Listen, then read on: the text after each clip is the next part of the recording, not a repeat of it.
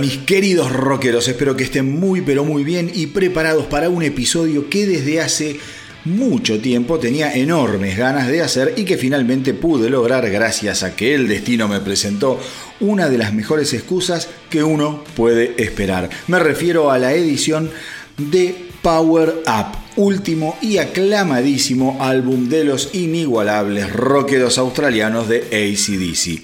Y es que hace algo más de un año hice un episodio especial dedicado a Bon Scott, ese enorme e irreemplazable cantante que estuvo al frente de ACDC desde 1974 hasta su muerte en febrero de 1980 y que está disponible para todos aquellos que no lo hayan escuchado. Eh, desde luego que el paso siguiente era dedicarle un episodio a Brian Johnson que desde 1980 hasta hoy en día ha mantenido viva la tradición rockera de la banda y le ha impuesto una impronta absolutamente personal con su voz característica y su estilo simpático y bonachón. Hacer lo que hizo Johnson les aseguro que debe ser una de las tareas más difíciles que cualquiera pueda imaginarse en el mundo de la música. Reemplazar a un cantante emblemático, carismático, pícaro y con un sex appeal como el de Scott no se lo deseo a nadie. Pero Johnson, pero Johnson resultó ser lo que se dice un tapado, uno de esos caballos a los que nadie apuesta como seguro, pero que sin embargo te da un batacazo que te deja con la boca abierta cuando menos te lo esperabas. Johnson jamás intentó copiar, emular, representar o ajustarse al molde de Scott.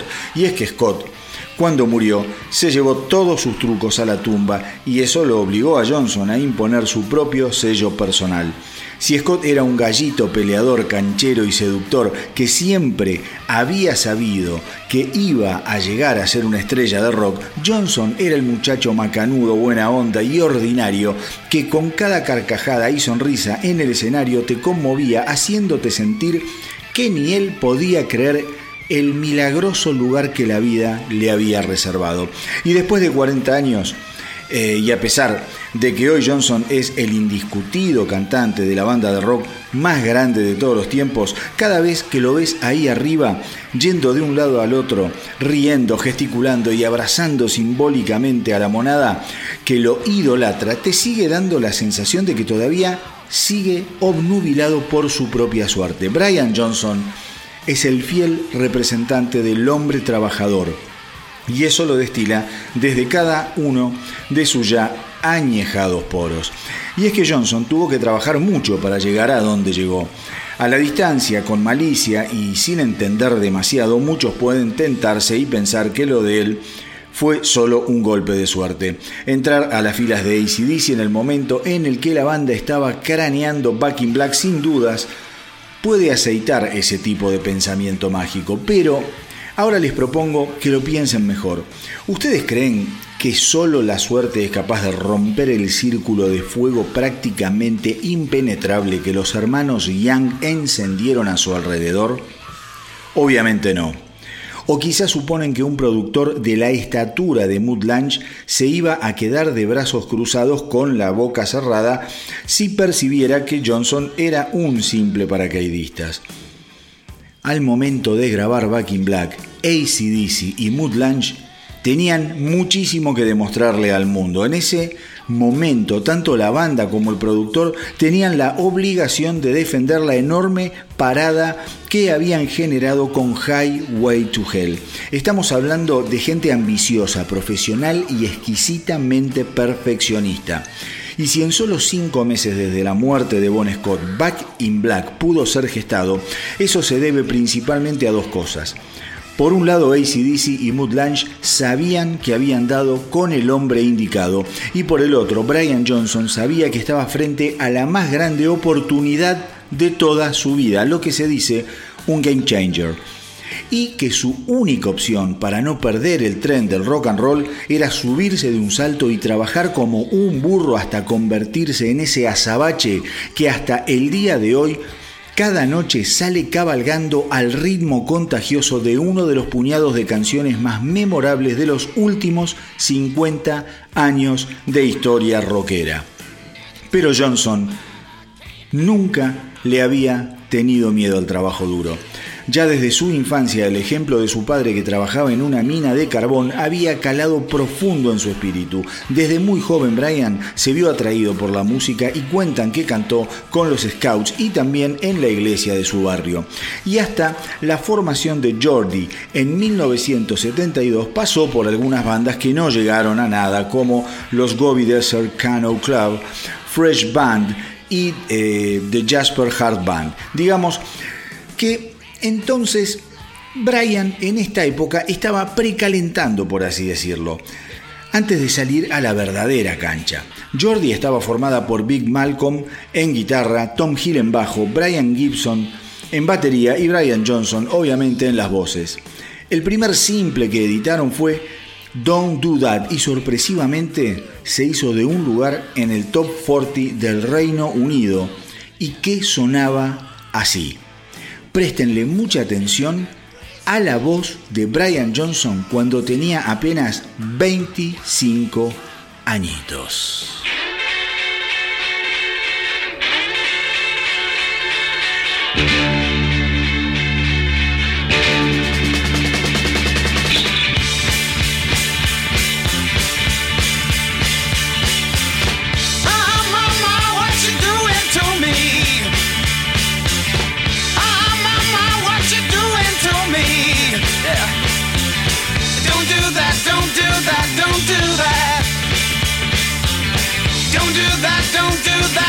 do that. Well, don't do that.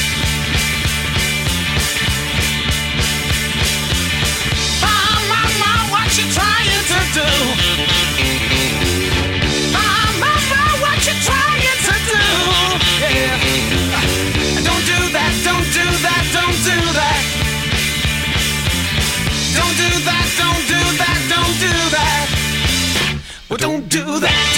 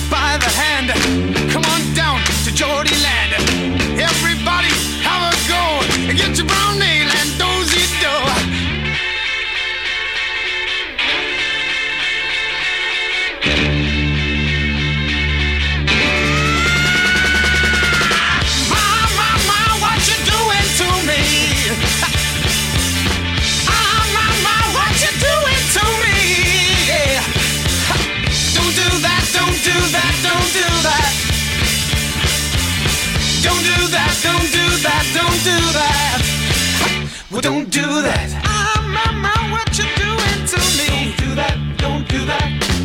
I'm mama, what you doing to me? Don't do that. Don't do that. I'm mama, what you doing to me? Don't do that. Don't do that. I'm mama, what you leave me be? Don't do that. Don't do that.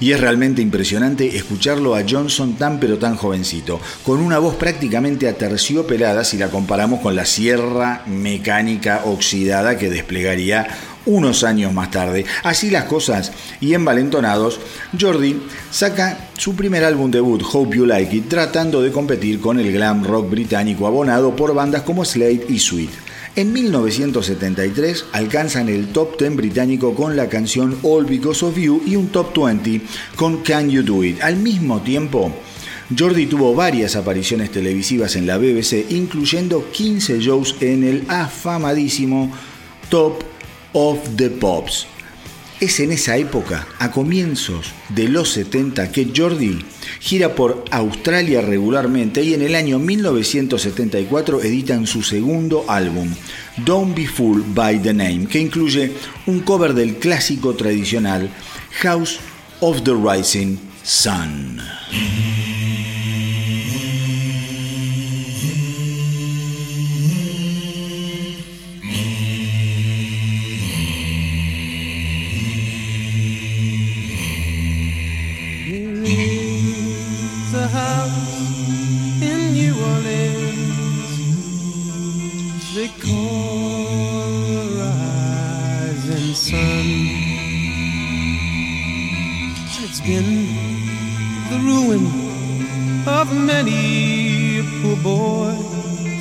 And God, I know.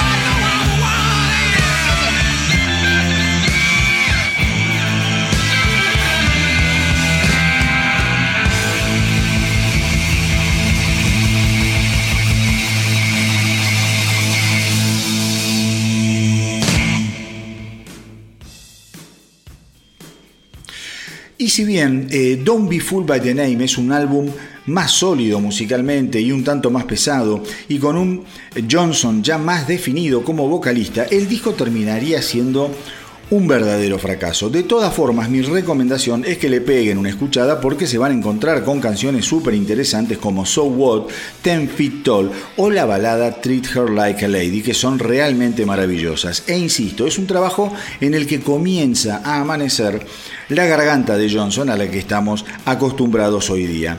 En 1976, Brian Johnson participa del tercer álbum de Jordi, Save the World, pero abandonaría la banda para perseguir su sueño como solista. Sin embargo, un par de años después reformaría Jordi con otros integrantes y en 1980 firmarían un contrato de grabación discográfico que quedaría obviamente en la nada a raíz de la convocatoria que recibiría el cantante para convertirse en el nuevo frontman de ACDC. A ver, esto es increíble. A la hora de buscar un reemplazo, Angus y Malcolm Young recordaron que fue Bon Scott el que les había hablado de Brian Johnson, a quien había visto cantar algunos años atrás cuando lideraba Jordi. Bon les había dicho que su estilo le recordaba a su ídolo Little Richard. Después de coquetear brevemente con la idea de disolver la banda, los hermanos Young dijeron no, vamos a seguir adelante porque esto es lo que nos gusta, es lo que le hubiese gustado a Bon. Coquetearon ahí con la idea, como les dije, probaron un par de cantantes, pero al final los comentarios de Bon Scott inclinaron la balanza a favor de Brian Johnson. El día de la primera audición, Malcolm cuenta que lo estuvo esperando durante más de una hora, cuando alguien les avisó que había llegado hacía rato, pero que se había quedado jugando al pool con los roadies. Al menos el tipo juega al pool, pensaron todos. Finalmente, cuando lograron juntarse con Johnson y le preguntaron qué canción quería para romper el hielo, él sugirió nada más ni nada menos que How Lotte Rosie, un clásico y favorito de los fans que él solía tocar justamente con Jordi. Para sorpresa de todos, Brian lo hizo fabulosamente bien, al igual que con Nat Bush City Limits de Ike Tina Turner. Cuentan que en ese momento todos pudieron reír por primera vez luego de la muerte de Bon Scott. El 29 de marzo de ese mismo año, Malcolm Young lo llamó para ofrecerle el puesto del cantante en la banda y el 1 de abril de 1980 Brian Johnson quedó oficialmente presentado como el nuevo vocalista de ACDC y una semana después estaba volando hacia las Bahamas para encontrarse con el resto de la banda y el productor Mood Lange en los Compass Point Studios. Después de siete semanas de trabajo, la nueva encarnación de ACDC terminaría de engendrar Back in Black, que más tarde se mezclaría en los estudios Electric Lady en Nueva York. El álbum sería editado el 25 de julio de 1980 y marcaría un hito insuperable en la historia de ACDC y en la historia del rock en general.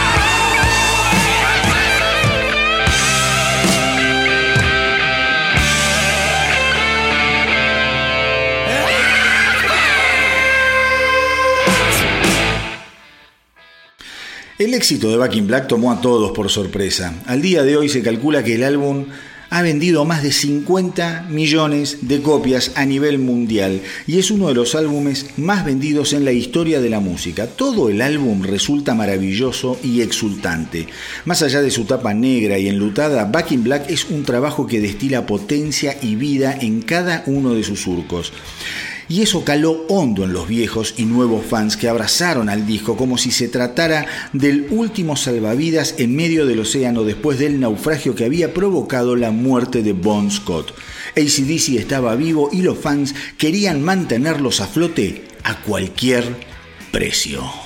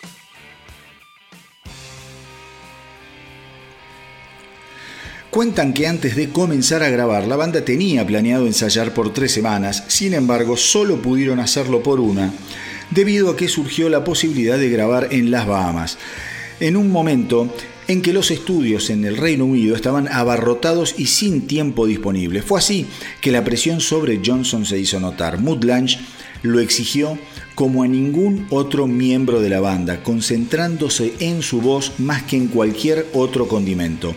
El implacable y perfeccionista productor estuvo encima de cada detalle, cada inflexión de su voz, cada suspiro del debutante vocalista. Johnson llegaría a confesar que la experiencia le resultó absolutamente agotadora.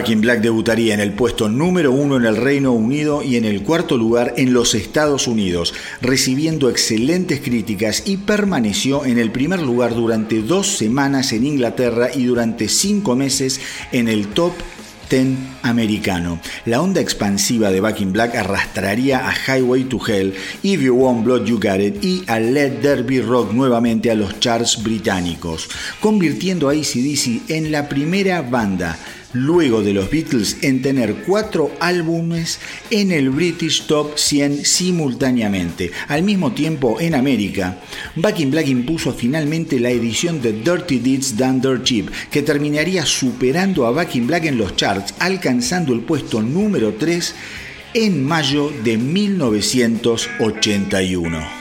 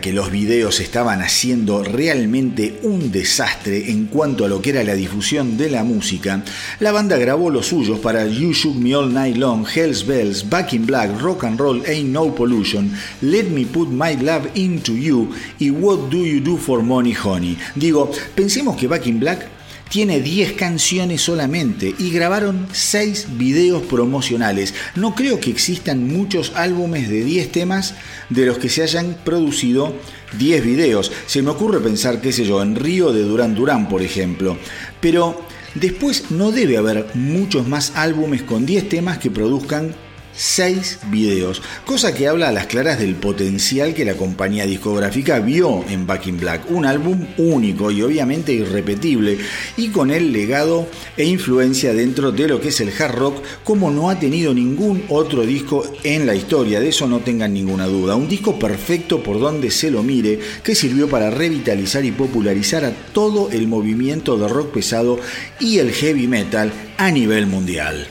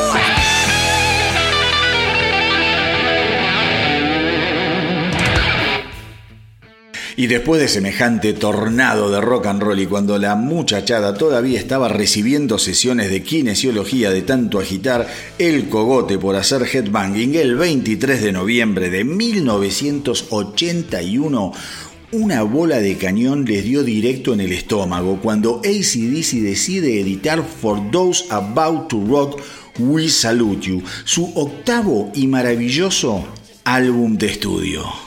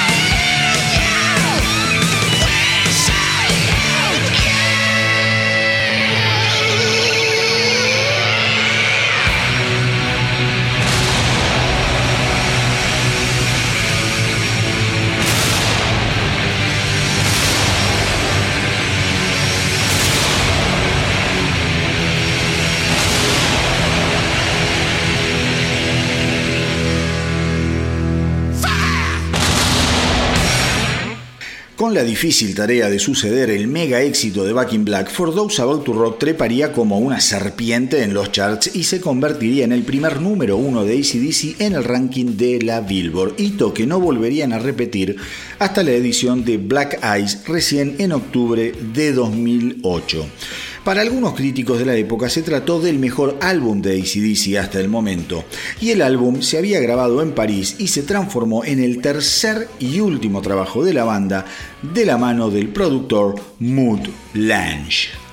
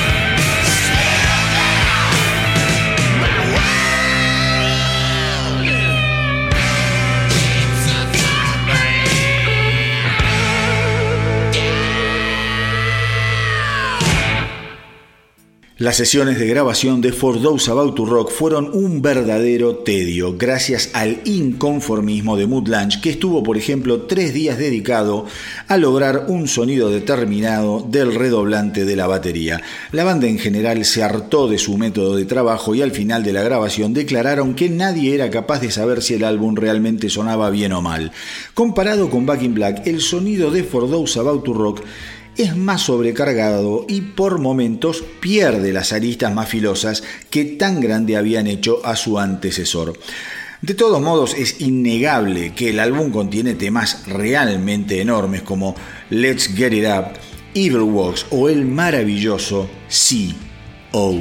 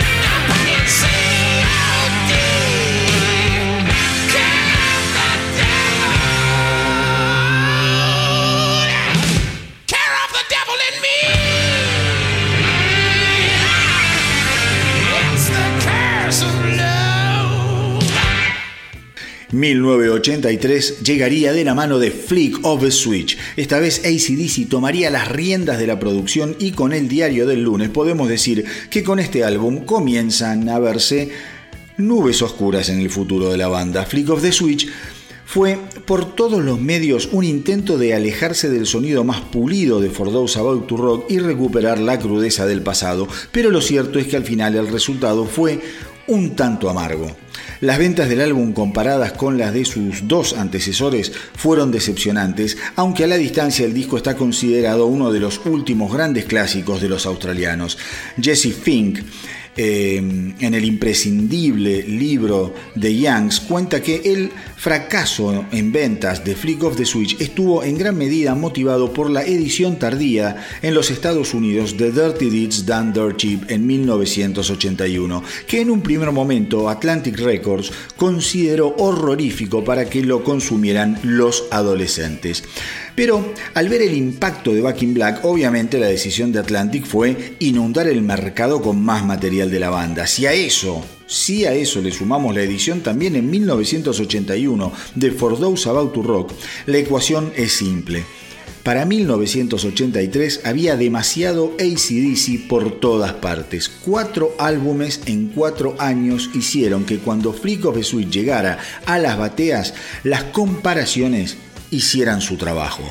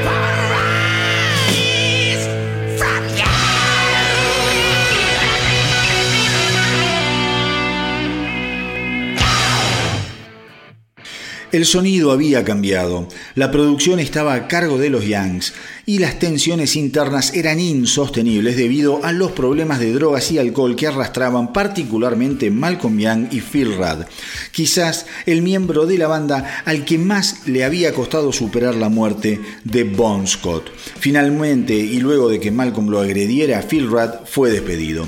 Flick of the Switch sería su último álbum con la banda por bastante tiempo. El disco llegaría sin embargo al puesto número 4 en el Reino Unido y al número 15 en los Estados Unidos. La crítica lo recibió con tibieza y quizá en esa época fue cuando comenzaron a acusar a la banda de repetir su fórmula una y otra vez.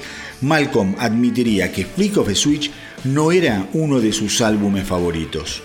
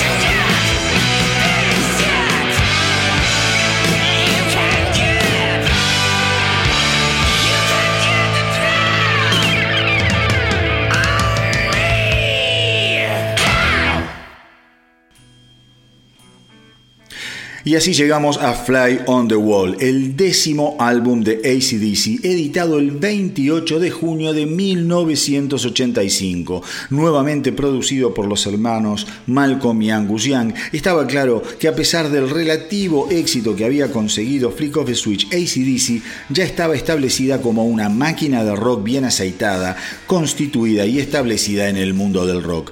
En los Estados Unidos en 1984 había sido editado el fantástico EP Jailbreak, una colección de temas que no habían sido editados fuera de Australia y que sirvió para mantener viva a las ventas de ACDC y para acrecentar quizá sin planearlo la leyenda del ya icónico Bon Scott.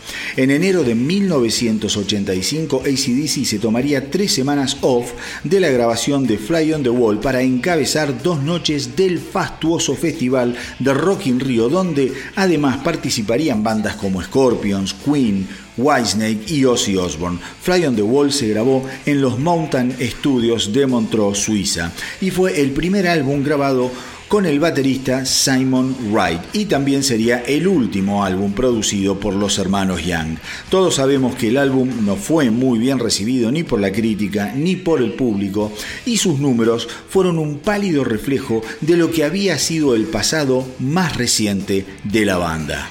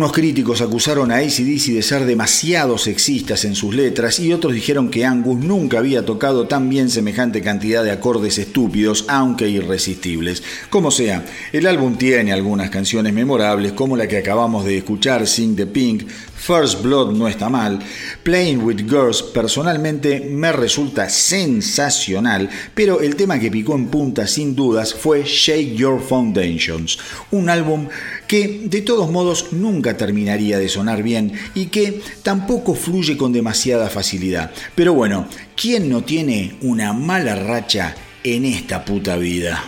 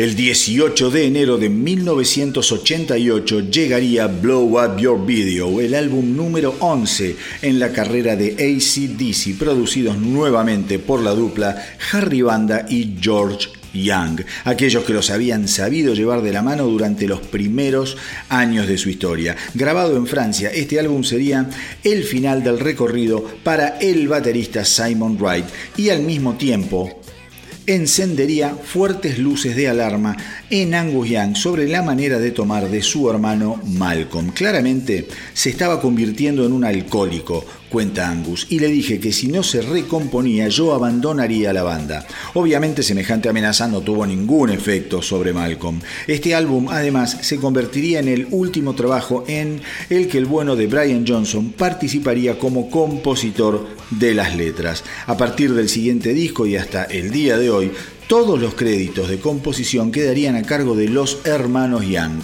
Especulaciones sobre este asunto hubo, hay y habrá a patadas que fue por dinero, que fue porque Johnson no se sentía cómodo escribiendo, que fue porque Johnson era demasiado vulgar, en fin.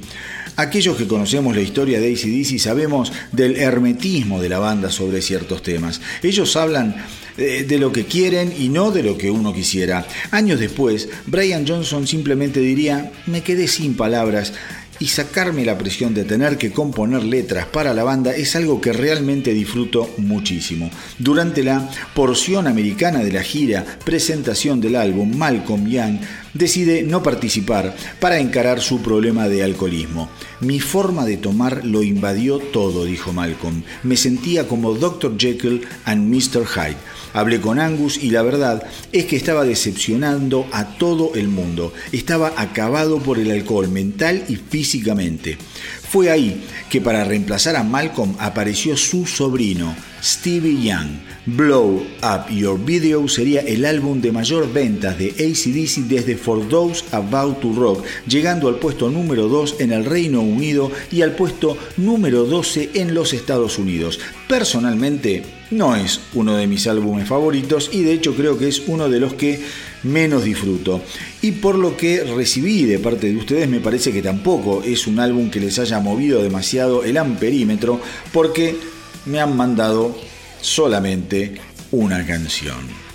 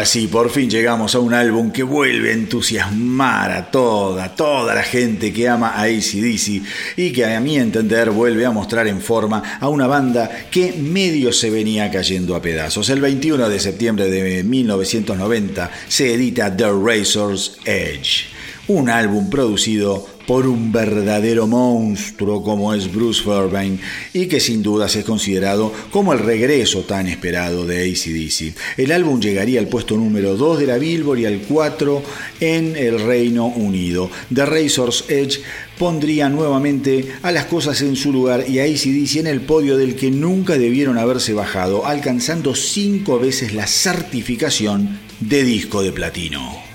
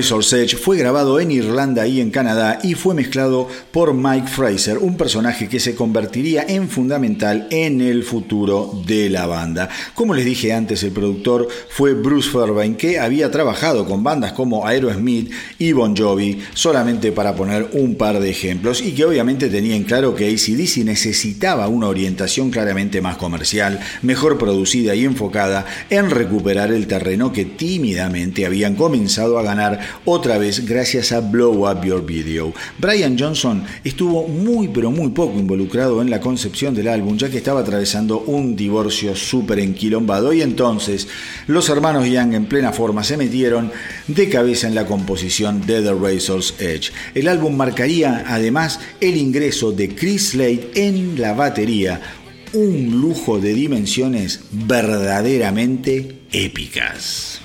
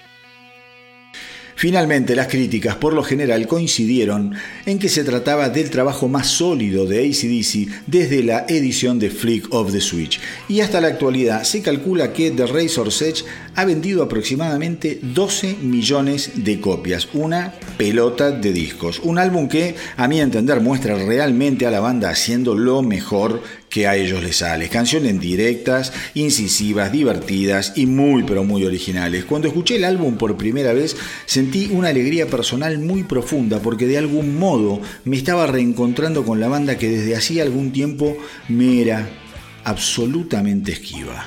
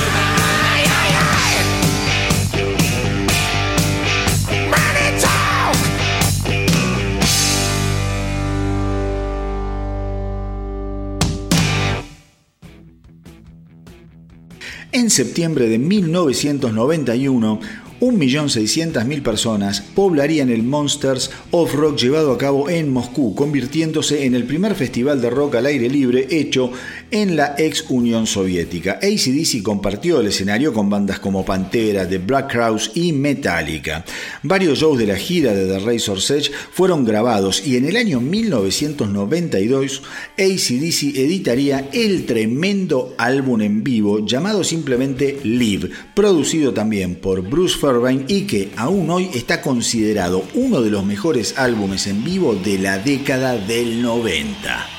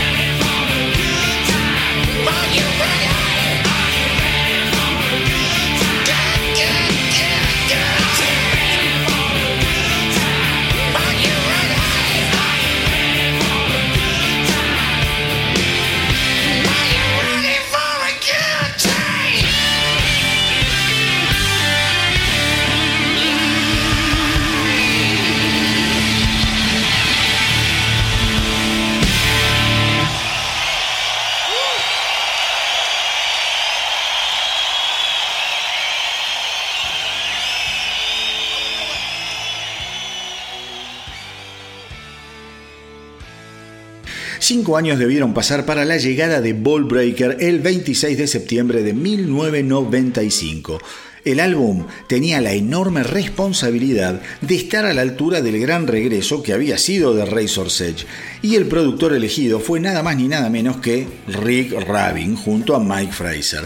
Con Ball Breaker regresaría también a los tachos el metrónomo humano Phil Rudd, que había tocado con la banda desde 1975 y hasta 1983. Lo más extraño del caso, y algo muy típico en los hermanos Young, es que hasta antes de invitar a Rada a volver a la batería, la banda había estado grabando demos con el pobre de Chris Lay, al que le soltaron la mano sin darle demasiadas explicaciones. Después, la relación entre Rick Rabin y Malcolm Young fue realmente desastrosa. Rabin es conocido por ser un perfeccionista medular, obligaba a la banda a repetir hasta 50 veces algunas tomas, mientras que por otro lado pasaba días sin aparecer por el estudio ya que estaba grabando al mismo tiempo el álbum One Hot Minute con los Red Hot Chili Peppers. Años más tarde Malcolm afirmaría que trabajar con Rick Rabin había sido un enorme error.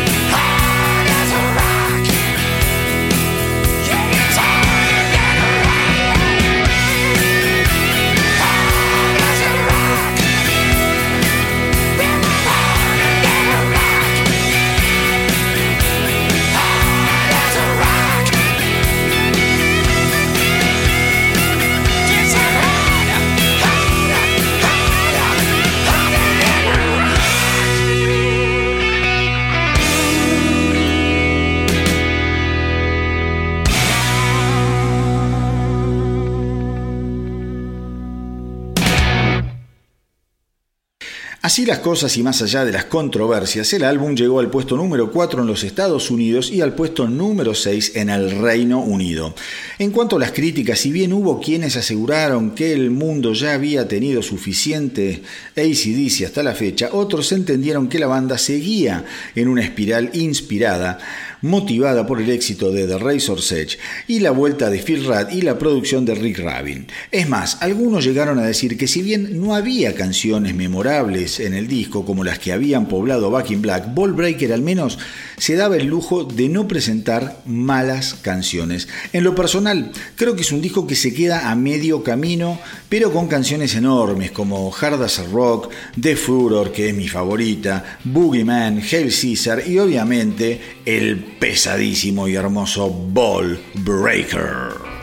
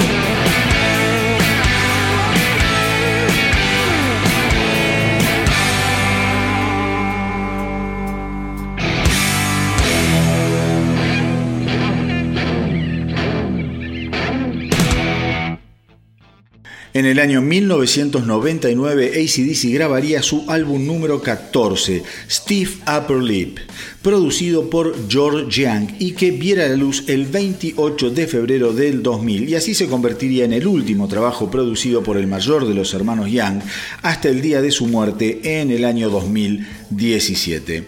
Las sesiones de composición para este álbum arrancaron allá por el año 1997 en Londres y Holanda. Durante el proceso, Malcolm estuvo, escuchen esto, Malcolm estuvo a cargo de las guitarras mientras que Angus se encargaba de tocar la batería.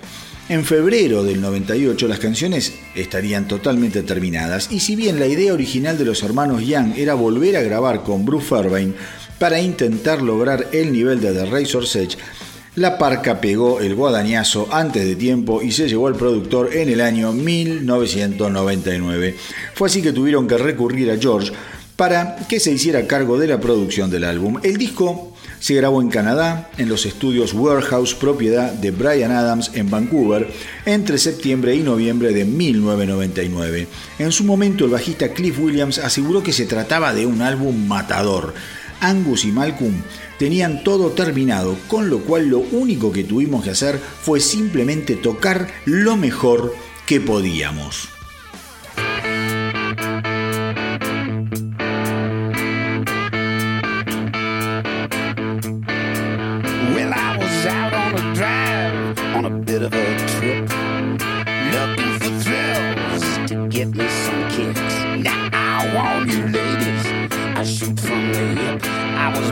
With a stiff, stiff upper lip. Looking down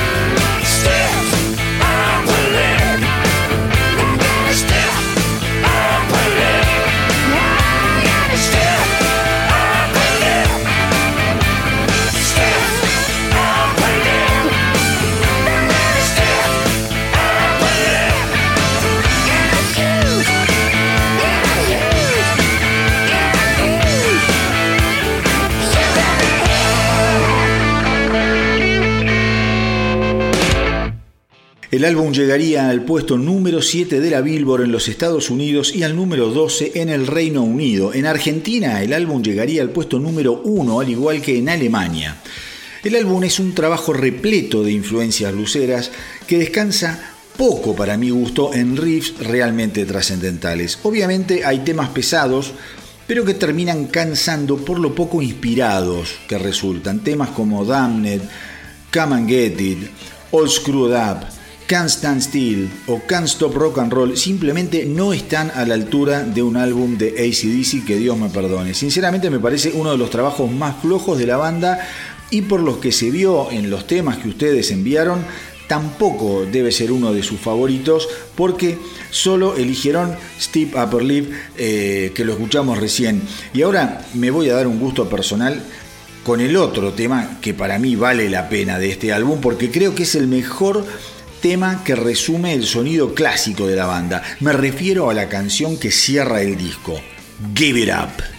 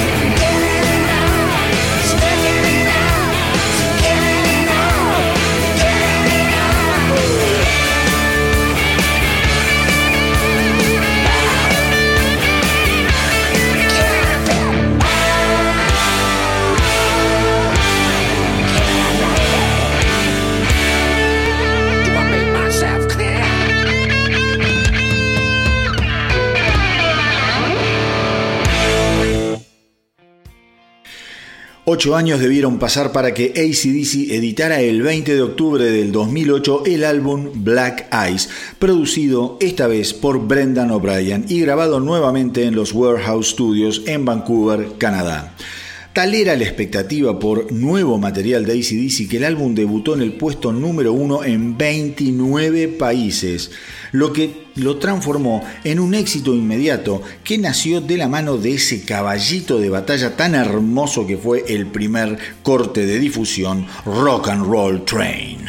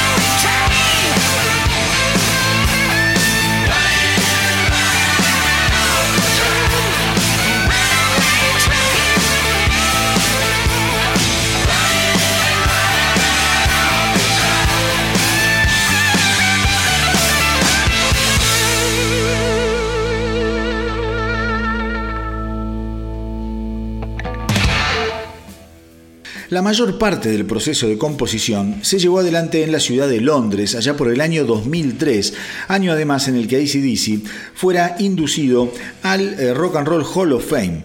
La intención del productor Brendan O'Brien fue justamente tratar de recapturar el sonido más rockero de los ACDC para dejar de lado las experimentaciones de raíces más bluseras que la banda venía desarrollando en sus últimos trabajos sin demasiado éxito.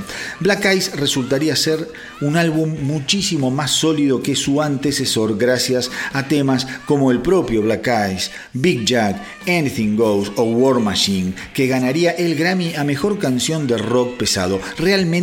Una batería de temas muy pero muy poderosos que son un placer para escuchar.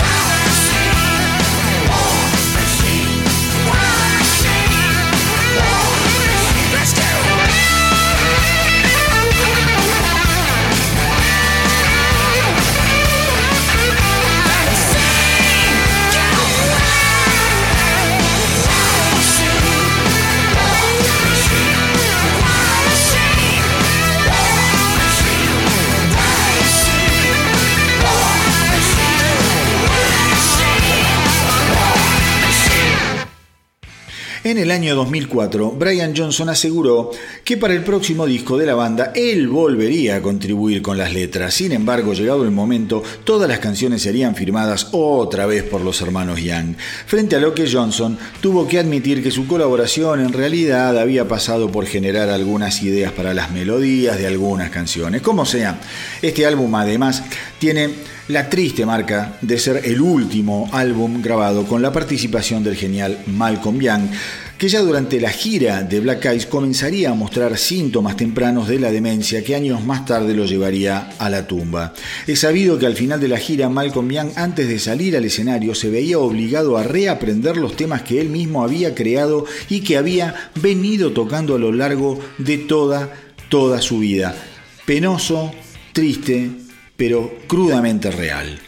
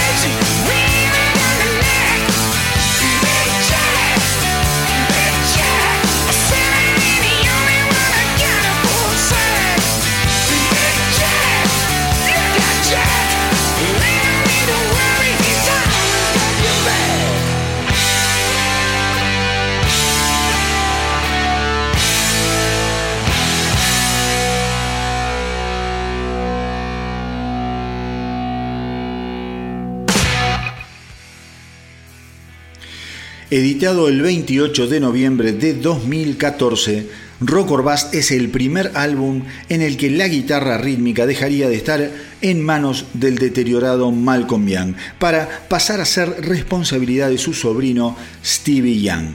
Para esta época Malcolm estaba totalmente retirado de la banda, sin embargo figura en todos los créditos de las canciones como compositor. Rock or Bust, sin lugar a dudas, fue un álbum difícil de llevar adelante y de llevar a cabo. Una de las ideas que se barajaron para llamar al álbum fue Man Down. Sin embargo, la banda consideró que ese nombre podía tener una lectura demasiado negativa respecto del estado de salud de Malcolm Young. Con 34 minutos 55 segundos de duración, Rock or Bust se convertiría en el álbum más corto jamás grabado por ACDC.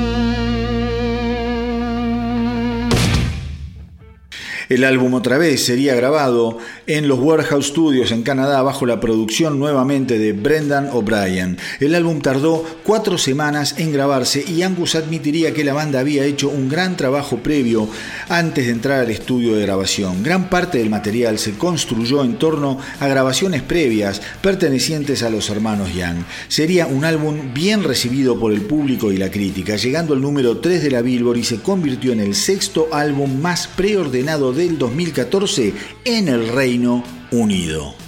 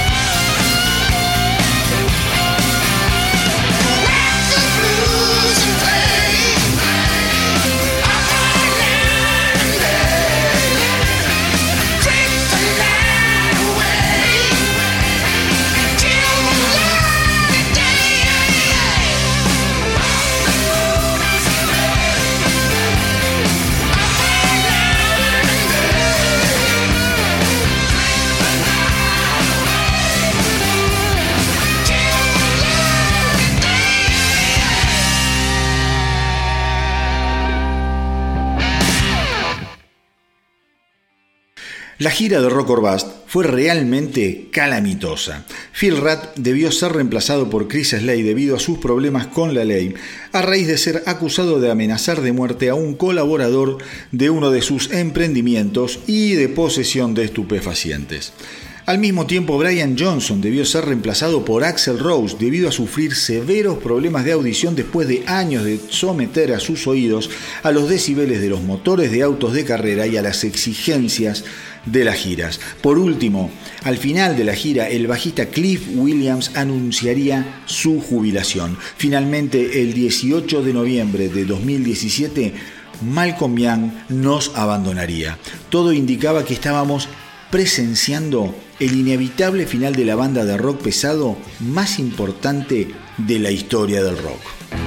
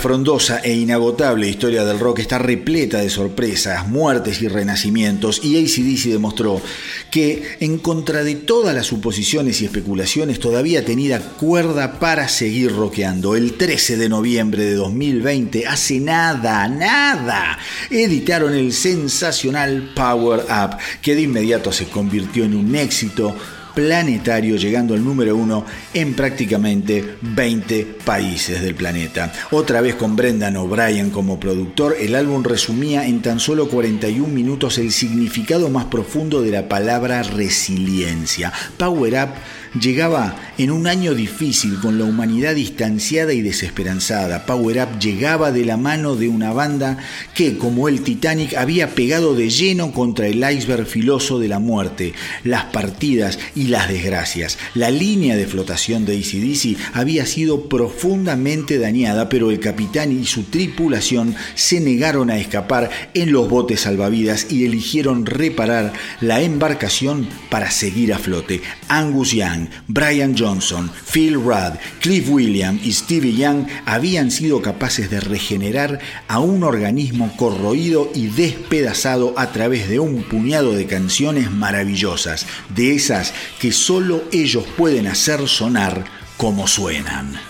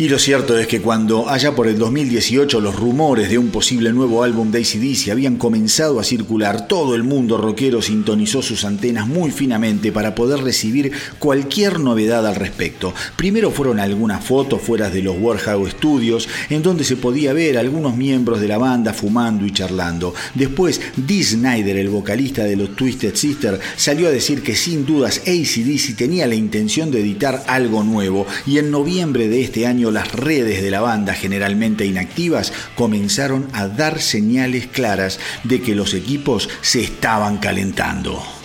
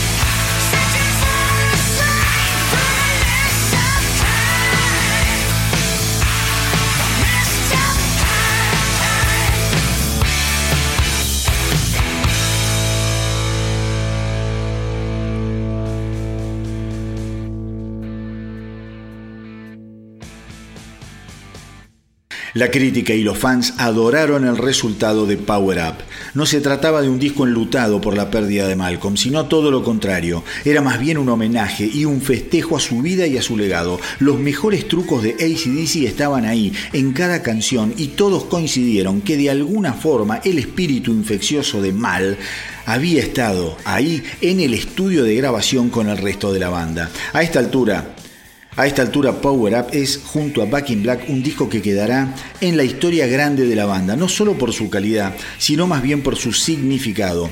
Quizá hoy es temprano, pero sin dudas en el futuro, cuando pasen los años y se escriba sobre ACDC, el capítulo reservado para Power Up será inmenso, jugoso y de lo más representativo. A esta altura ya no pasa por discutir si ACDC te gusta o no te gusta, tampoco por si son una banda resignada a repetirse gracias a la comodidad de haber dado con una fórmula intransferible. ACDC es una institución ACDC hace lo que hace y así debe ser y ellos lo saben mejor que nadie. ACDC es un hecho tan contundente que ya no se discute. Igual que los Beatles o los Rolling Stones, que como dije antes, pueden o no gustarte, pero ¿sabes qué? No los discutas porque vas a quedar como un pelotudo. Bueno, lo mismo sucede con ACDC. Si no son lo tuyo, déjalos pasar y hace respetuoso silencio. Pero para aquellos que sí vivimos, respiramos y sentimos a ACDC y los tenemos como parte de nuestro ADN rockero, haber recibido este regalo de fin de año llamado Power Up, qué sé yo, te genera una felicidad casi infantil que nos inunda casi inconmensurablemente. Falta poco para fin de año y seguramente Power Up en algún momento de la noche va a sonar. Es más, mis queridos rockeros, el 31 de diciembre Power Up tiene que sonar para despedir este año putrefacto, a guitarrazo limpio y a volumen pelado, para bailar y saltar después de haber brindado un poco de más y fundamentalmente para seguir disfrutando de una de las bandas más importantes, influyentes y ponderadas de la historia del rock and roll. Por último, y esto se los digo desde el corazón, Muchas, pero muchísimas gracias por haberse tomado el tiempo en mandarme la cantidad de canciones que me mandaron. Obviamente no pude poner todas, pero creo que se pasaron. Saben un montón y tienen un gusto exquisito, mis queridos rockeros. Lo que sonó hoy en este capítulo, sin dudas que fue fantástico. No me digan que no. Además de largo, fue fantástico. Gracias también por haber participado de los sorteos por los eh, afiches de ACDC que espero estén decorando sus habitaciones como se debe. Y sin dudas muchísimas gracias por tenerme entre sus preferencias y seguirme. El astronauta del rock en este 2020 creció muchísimo gracias a cómo reaccionaron todos ustedes frente a la propuesta. Una propuesta que nació medio de casualidad, empujada por la pasión de estar informado y por la loca suposición de que por ahí podía haber otras personas tan dementes como yo que quizá también querían informarse sobre lo que estaba pasando en el mundo del rock. Así que desde acá siempre voy a estar agradecido por su apoyo, por sus palabras, sus comentarios y la buena onda que siempre me tiran. Espero que arranquen el 2021 de la mejor manera. Yo voy a estar ausente un par de semanas, así que pueden aprovechar para escuchar algunos episodios más viejitos del astronauta del rock, pero cuando vuelva Volveré con todas las pilas recargadas y las ganas de seguir viajando por el espacio para traerles toda la información de las estrellas más brillantes del universo rockero. Como siempre les digo, hagan correr la voz para que nuestra tripulación no pare de crecer. Cuídense mucho. Tomen con moderación para no sufrir una espantosa resaca. A las 12 de la noche pidamos por un 2021 mucho mejor y próspero y nos vemos en un par de semanitas. Y como no podía ser de otra manera, en este último episodio del año les pido que todos me acompañen en este ya clásico grito de batalla que dice ¡Que viva el rock! He loves to drive him crazy with his evil lips. Great guns are blazing. My deadly trip.